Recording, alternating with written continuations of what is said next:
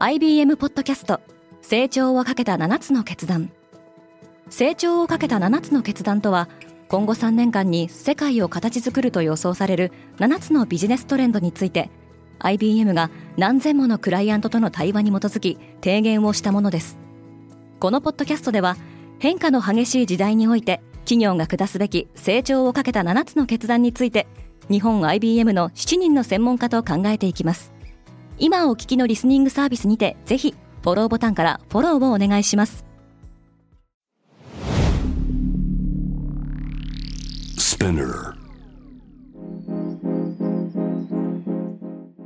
おはようございます。ケリーアンです。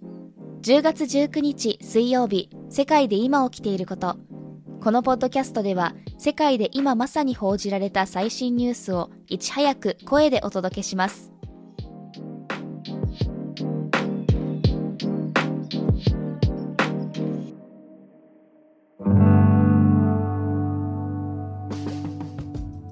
ネットフリックスが勢いを取り戻した。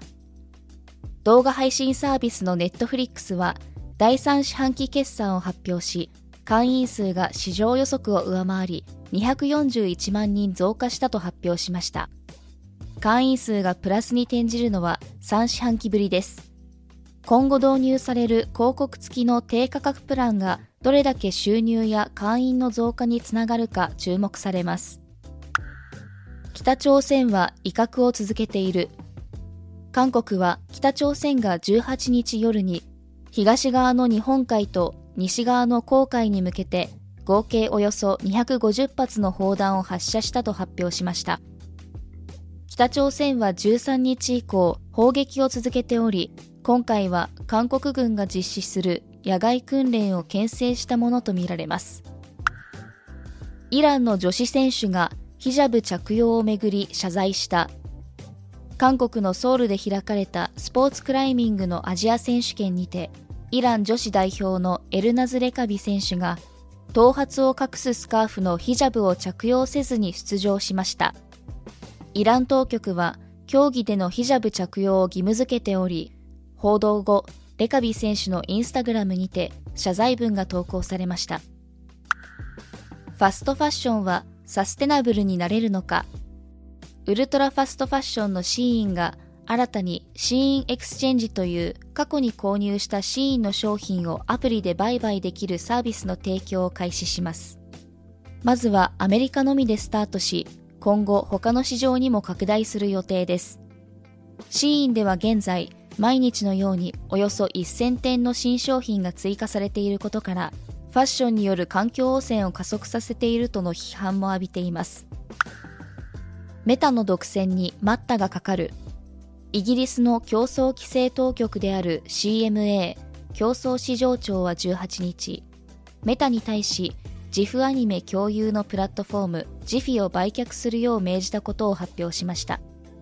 メタは2020年ジフィを買収しましたがイギリス当局はこの買収によってソーシャルメディアでのユーザーの選択肢が制限され広告市場での競争を不当に妨げる恐れがあるとしていました。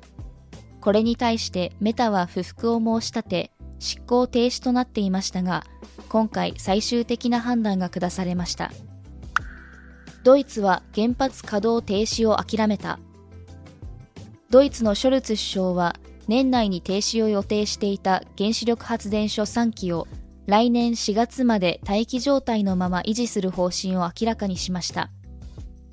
原発の稼働延長をめぐっては連立政権内で反対意見もありましたがロシアからのガス供給が落ち込む中電力の安定供給を求める世論の高まりを受けて今回の措置に踏み切っています。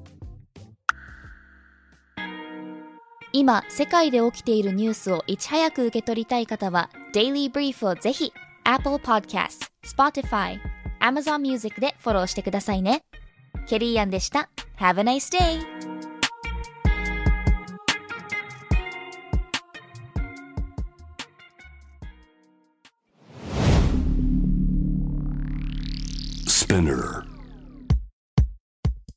バケットリスト Driven by Dreams Powered by Porsche このポッドキャストは私シャウラがポルシェジャパンマーケティング CRM 部執行役員の前田健一郎さんと共にナビゲート。様々な業界で活躍するゲストをお迎えして、絶対に叶えたい夢のリストをインタビューしております。毎週水曜日、ニューエピソード更新中。チェックしてね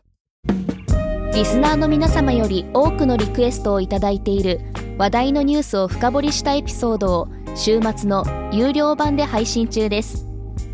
今なら1ヶ月無料トライアルを実施中。詳細は概要欄に記載しています。この機会にぜひ聞いてみてくださいね。感想、ご意見もお待ちしています。